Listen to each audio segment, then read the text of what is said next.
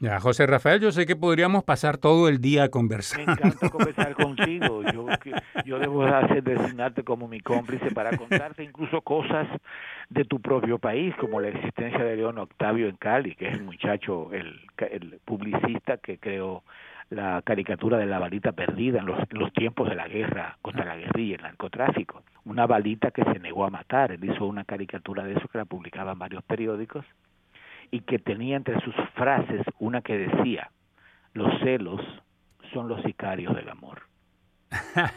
Con ese sentido de ese humor colombiano neto, León Octavio todavía eh, sigue montando cosas interesantes de proyectos culturales. Él era el mejor publicista de Cali y dejó esa posición para crear una biblioteca en una montaña ahí de las lomas de, de las montañas de Cali y actualmente trabaja en la en la operación de una comarca donde no existe la ley de la oferta y la demanda que se llama Villamaga, pero eso ya sería otra historia para otro momento. Harina de otro costal. Me estás aprendiendo algunas eh, cosas de Colombia que yo ni siquiera conozco. Eh, óyeme, es que cuando, cuando, alguien me dice yo soy colombiano, yo le digo, usted debe corregir su definición nacional.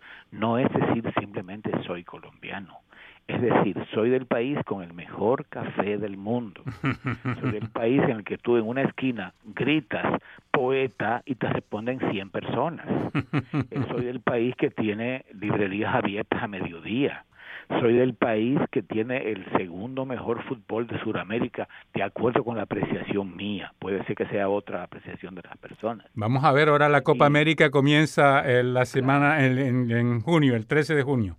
Vamos a ver qué resultado tendremos ahí. Así es. Bueno, pues no sabes el gusto que me da hablar contigo, ha sido muy cómodo. Te confieso que de las entrevistas que he tenido que dar, porque normalmente los periodistas hacemos entrevistas a otras personas, ¿no? Casi nunca somos objeto de la atención mediática. Esta ha sido la más cómoda, la más placentera y la más maravillosa. Muchas gracias.